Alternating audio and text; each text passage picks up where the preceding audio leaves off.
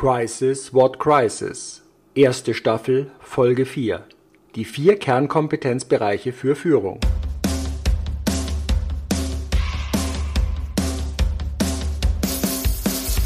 Herzlich willkommen bei Crisis What Crisis, dem Leadership Talk mit Uwe Dotzlaff und Manfred Stockmann. Inspirationen, Anregungen und Gedanken zu Führungsthemen, nicht nur in unruhigen Zeiten. Wir sprechen über den Umgang mit Krisen, mit unvorhergesehenen Situationen, über die Bedeutung von Strategien, Szenarien, Selbstführungskraft und mentaler Stärke. Wie gelingt Führung auch unter ungünstigen Bedingungen? Wie wappnen wir uns selbst, um klar, fokussiert und entscheidungsfähig zu bleiben? Wöchentlich, kompakt, unter 20 Minuten und gut geeignet als Braincake für zwischendurch. Herzlich willkommen, Crisis What Crisis, eine neue Episode. Wir haben uns so langsam warm gegroovt beim Thema Agieren. Was bedeutet denn das ins Handeln kommen, ins Tun? Wir haben das Thema Agilität und wir haben festgestellt, wir waren beim letzten Mal so im Anlauf, haben aber verschiedene Themen logischerweise in diesem kurzen Format natürlich auch noch offen gelassen.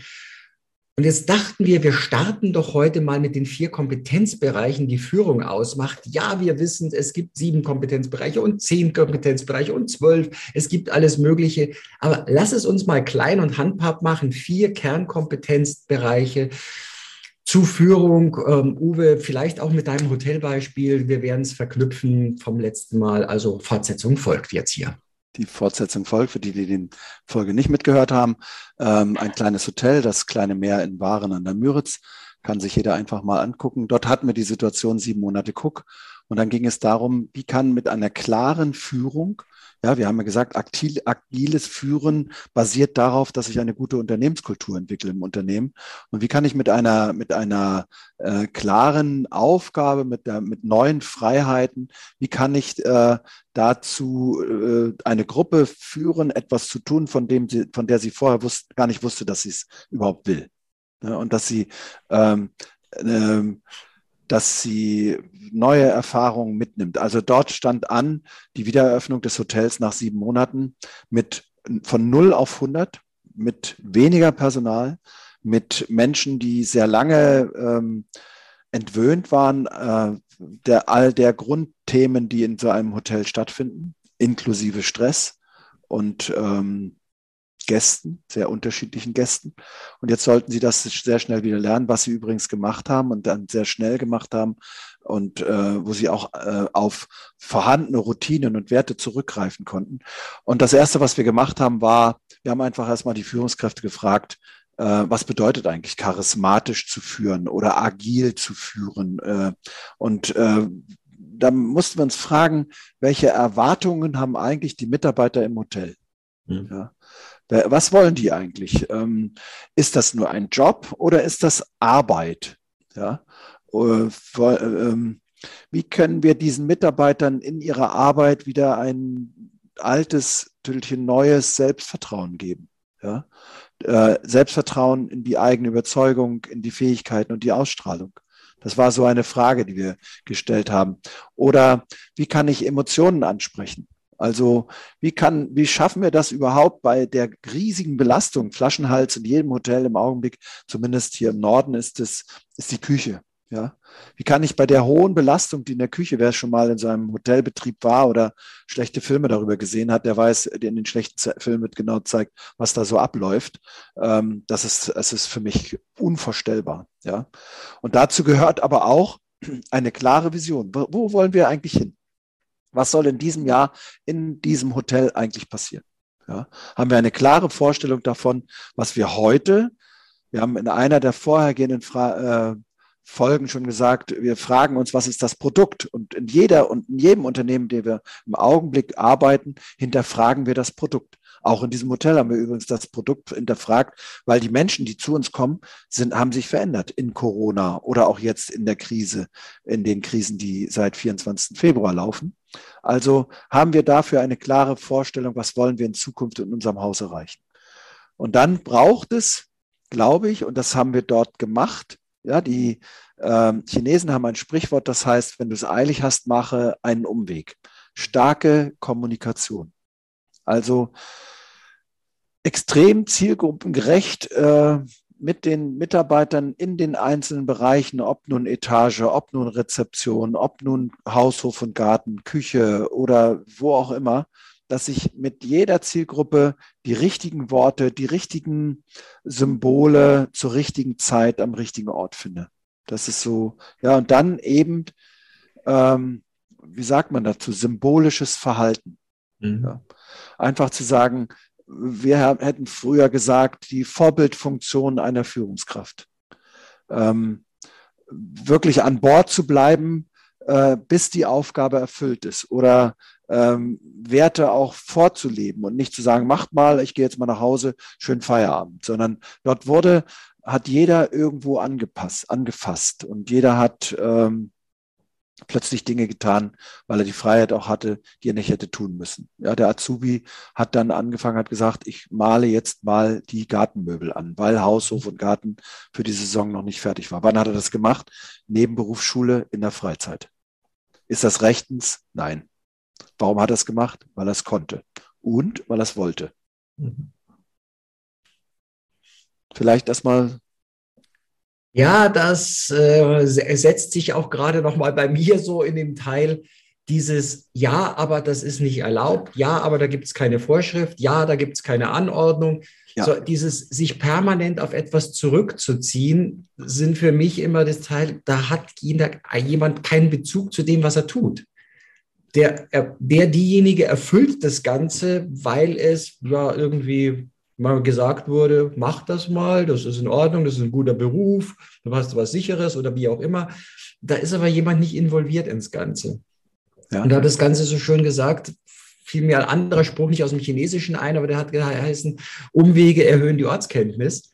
Das ist auch etwas, ja. was ich oftmals in Führungskarrieren festgestellt habe, diese klassischen Kaminkarrieren die tak, tak, tak, tak, tak, tak, tak, tak, tak, eine Stufe nach der anderen, ja. waren für irgendein Thema zuständig für drei Monate, für sechs Monate, sollten das nur anschieben, sollten das bis in, bis in eine Reifegrad bringen und dann, wenn es wirklich auf die Schwierigkeiten gestoßen ist, dann wurde es abgegeben und sie haben die nächste Karrierestufe erklommen. Ja.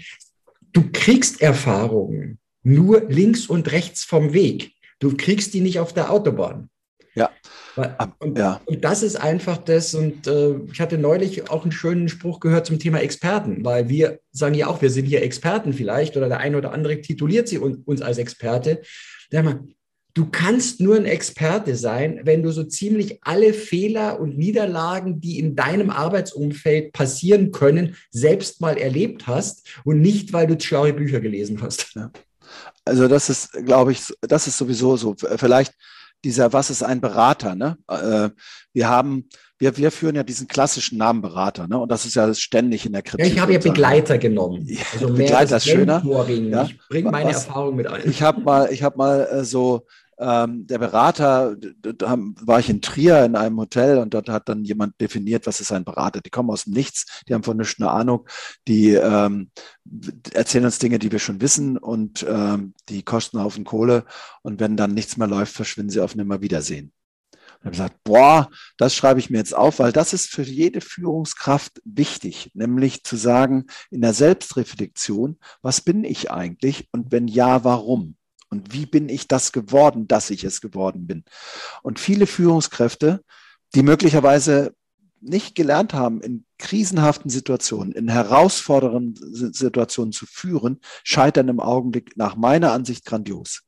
Mhm. Und äh, werden ersetzt durch Menschen, von denen wir früher nicht gedacht hätten, dass sie solche Dinge auch können. Haben wir schon besprochen. Neue Freiheiten, eine gute Kultur, äh, antizipieren, erkennen, äh, ja, das ist das, was eine Führungskraft machen muss. Eine Führungskraft muss durchaus, das reicht aber auch beim Manager, reicht es auch, Fachkompetenz haben. Mhm. Aber er muss nicht alles besser können als alle seine Mitarbeiter. Mhm. Ja? Also wenn ich ja, wenn es schnell gehen soll, dann mache ich es lieber selber. Ne? Das, mhm. das höre ich immer wieder. Warum? Ja, weil ich es kann. Ne? Mhm. Warum machst du das? Ja, ich habe es ja gelernt. Ja, aber äh, ja, ich brauche als Führungskraft sicherlich interdisziplinäres Wissen, ich brauche Fachwissen, ich brauche, aber ich brauche vor allem Anwendungswissen. Und das muss sich, muss lösungsorientiert eingesetzt werden können. Ähm, es ist nicht, dass der, der, der Sous-Chef in einem Hotel der allerbeste Koch sein muss. Das, der muss nicht zwingend, es ist förderlich, wenn es kann, sehr, sehr förderlich, aber er muss es nicht permanent sein. Der Küchenchef auch nicht. Und ähm, nicht die Hotelchefin muss auch noch an der Rezeption die beste sein, sondern dafür habe ich ja Bescheidwisser. Wir haben so drei Kategorien von Menschen. Bescheidwisser in unseren Unternehmen, Bescheidwisser, Anschieber und Kümmerer. Und so sehe ich eigentlich auch unsere Funktion als Berater, weil wir äh, vielleicht unter diesem Begriff, das kommt gleich noch in anderen Kompetenzbereichen, Beratung als Ratslagen, althochdeutsch Ratslagen. Also wir ratschlagen mit Bescheidwissern im Unternehmen darüber, wie man etwas machen kann, wie wir etwas machen können. Dazu brauche ich aber dann zum einen Sozialkompetenz. Ich muss das wirklich können, Kommunikationsfähigkeit haben. Ich muss empathisch sein. Ja, die Frage in der jetzigen Situation, ähm, brauchen wir Empathie? Darf eine Führungskraft Schwäche zeigen? Ähm, darf er auch mal äh, die anderen fragen oder sagen, helft mir, ich weiß nicht weiter? Ist so eine Frage, die wir stellen. Also, aber ich brauche eine hohe Teamfähigkeit, wenn ich denn führen können will. Mhm. Und das steckt dann sehr häufig in der Persönlichkeit. Und dann bin ich bei dem dritten Punkt äh, Persönlichkeitskompetenz. Und das kann man wenig lernen. Ich glaube, das muss in mir drinstecken. Du kannst mir gerne widersprechen. Ich bin der Meinung, das muss ganz tief in mir stecken. Da brauche ich keinen Kurs besuchen, äh, einfach zu sagen, ich muss bestimmte Werte in mir tragen. Also ich kann sie wecken, wenn sie da sind. Also wenn ja. es ist, du kannst formal ein paar Sachen klar dir aneignen. Irgendwann kann es auch wieder flüssig werden, wird es nicht mehr so hölzern. Ja. Aber es, es, vor allem brauchst, wir sind ja wieder auch beim Thema Agieren, ist eine Kopfsache. Das heißt, ich, ich möchte es, ich will es. So, ja. wenn ich ja, weiß nicht so recht, ja, dann bin ich da nicht. Also ja. Also das, das Wecken finde ich schön, dass, dass, dass du das so sagst, ähm, weil die, die Frage wird ja sein, bin ich eine fertige Führungskraft? Sind wir beide eine fertige Führungskraft? Wir haben vorhin mit unserem Alter kokettiert oder in einer vorigen Folge ähm, mit dem Alter kokettiert und gesagt, wann bin ich denn eigentlich fertig? Nein, für mich jedenfalls, in meinem Beratungsprozess, und ich weiß das bei dir ja auch so, ein Tag, an dem ich nichts dazulerne, ist ein nutzloser Tag. Also ja. es, ich will etwas lernen. Ähm, bei dir stehen ja da die schönen dicken Bücher dahinter und ich gucke mir immer gerne Bibliotheken an, was lesen die Leute eigentlich gerade. Und wir tauschen das auch gerne immer wieder aus über Bücher und dann nehme ich mir vor und dann liegen hier Listen, was ich noch alles lesen will. Äh, aber das ist so das, äh, wir müssen ununterbrochen lernen und äh, es wecken zu können. Wann sind wir fertig? Nie, weil es kommt immer wieder eine neue Situation. Was man dann, das ist der vierte Kompetenzbereich, dann natürlich haben muss, Methodenkompetenz. Ich mhm. muss in der, in der, in der, in der Umsetzung all dieser Dinge wissen, wie ich es tue. Mhm. Dafür kann ich mir eine Vielfalt von Tools oder Elementen aneignen. Ich kann lesen, ich kann Leute fragen, die sich damit auskennen. Ich kann ganz, ganz viel tun, aber ich muss es erstmal wollen. Und dann diese Methoden zu nehmen und äh, hinzugehen und zu sagen, ich setze diese Methoden auch zielgerichtet dann auch immer wieder ein. Also Neujaev hat mal gesagt, wenn die Inspiration versagt, setzt die Technik ein. Mhm. Und manchmal ist es in einer schwierigen Situation ja wirklich so, dass die Technik, dass, dass die Inspiration versagt. Ich weiß einfach nicht weiter. Mhm. dann habe ich aber auch schon ausprobiert, vielleicht in anderen Situationen, eine Technik und weiß, aha, funktioniert. Mhm. Weil keine Antwort zu haben, das ist die schlechteste Alternative. Ja, und ich habe auf meinem Weg auch mal so eine Weisheit mitbekommen nach dem Motto, wenn Gott dir ein Geschenk machen will, verpackt er es als Problem. Ja. Und äh, das sind wir wieder beim Thema, wie schaue ich auf die Dinge, wie nehme ich sie wahr, wie bewerte ich sie, wie gehe ich damit um. Und das Ganze hat sich im Endeffekt immer wieder bewahrheitet. Also in dem Moment, du hast gesagt, auch dieses äh, mit den Dingen umzugehen, sie anzugehen, in dem Moment, wo ich keine Probleme mehr habe, bin ich in der Stagnation. Da geht es nicht mehr weiter, weil ich habe alles so gut im Griff. Es ist alles bekannt, es ist alles gängig, es ist langweilig geworden. Also das heißt, die einen sagen, das ist nicht ein Problem, das ist eine Herausforderung, whatever. Für mich auch gerne. Äh, manchmal freue ich mich über diesen Begriff des Problems, weil es ist ja pro etwas, also Problem, sonst würde es ja Kontrablem heißen vielleicht, äh, wenn, wenn es mich nicht nach vorne bringen würde. Also das heißt, was kann ich aus dem, was mir, Goethe hat es, glaube ich, gesagt, du kannst auch aus Steinen, die dir in den Weg gelegt wurden, etwas Schönes bauen. Also genau daraus damit umzugehen. Was ist da? Was liegt mir im Weg scheinbar? Und was kann ich damit anstellen? Wie gehe ich damit um? Und in dem Moment, wo ich damit mich auseinandersetze, habe ich ein Wachstum. Ob das als Organisation ist, ob das als Individuum ist, ich kann daran wachsen, ich kann daran stark werden. Ja, ich kann daran auch zerbrechen, wenn es denn so ist. Nur die Wahrscheinlichkeit, dass ich daran wachse mit der richtigen Einstellung und, wie du sagst, wen brauche ich dafür? Was brauche ich dafür? Damit kann es vorwärts gehen. Ich wollte dir gerade so massiv ins, äh, widersprechen mit, dem, mit der Geschichte, mit der Übersetzung von Problemen. Aber da merkt man erst, dass es ganz gut ist, mal über einen Zeichenvorrat nachzudenken. Ne? Zu sagen, Kontrablem finde ich ein schönes Wort, gibt es leider noch nicht, aber wir erfinden ja auch immer gerne wieder neue Wörter, weil das sagt es, ne? was ist die, wir sagen ja so schön neudeutsch, was ist die Challenge? Mhm. Ne? Und dann, wir arbeiten ja permanent in Challenges. Und jetzt gehen wir aber hin und sagen, hey, die Herausforderung, was ist das eigentlich? Die Herausforderung ist Zukunft und äh, Zukunft ist morgen. Aber morgen, warum ist das so kurzfristig deine Zukunft? Ja, früher haben wir Ziele gehabt, die lagen, ja, wir haben gefragt, wo steht Ihr Unternehmen 2030? Erinnere dich, wir haben vor, ich glaube, vor zehn Jahren haben wir gefragt, wo steht der Callcenter-Verband Deutschland 2025. Ja? Und dann haben wir gedacht, boah, ey, da sind wir aber schon, das ist ja schon ewig lange hin. Und dann haben wir gemerkt, als dieser Zukunftsforscher uns da so ein, so ein Konzept vorgelegt hat, hey, das war schon 2015 zu Ende, das Konzept. Das haben wir alles schon durchlebt. Äh, aber was brauchen wir eigentlich? Und heute ist Zukunft viel näher dran. Ja? ja. Aber morgen ist heute schon gestern. Mhm. Und dann hinzugehen und zu sagen, Zukunft, wie sieht denn das aus? Was machen wir denn? Also Zukunft zu denken und dann auch den Weg in diese Zukunft zu denken und dieses, dieses, die, diese Zukunft dann aber auch zu arbeiten. Was willst du denn dann da machen? Mhm. Ja, du kannst jetzt intellektuell oder individuell da was zusammenspinnen und kannst sagen, könnte man ja mal machen, wenn wir Zeit hätten. Ja, nein, ich muss es dann arbeiten und es muss, muss dann bei rauskommen. Aber das braucht vorher im gesamten Team ein Zukunftsbewusstsein. Mhm.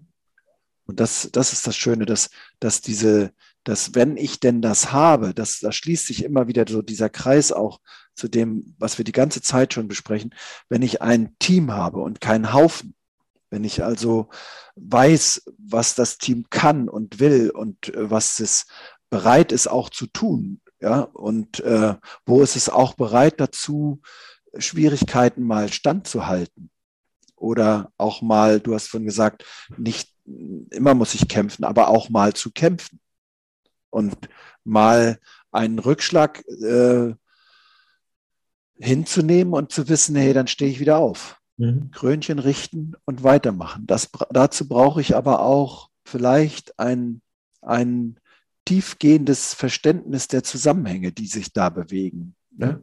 Was passiert da? Und jetzt sind wir wieder dabei. Wenn ich dieses Zukunftsbewusstsein entwickeln will, brauche ich Informationen. Ja. Das kann der aktuelle Stand sein. Ja, und zu diesen Informationen, zu den globalen Herausforderungen, wie wir die lokal oder für uns nutzen, was sie für Möglichkeiten haben, wie wir damit umgehen, in agieren, das wird dann so die, der nächste, die nächste Episode sein. Bleibt also gespannt, bleibt dabei und wir freuen uns, euch beim nächsten Mal wieder dabei zu haben. Bis dann, alles Gute, Dankeschön. ciao. Danke.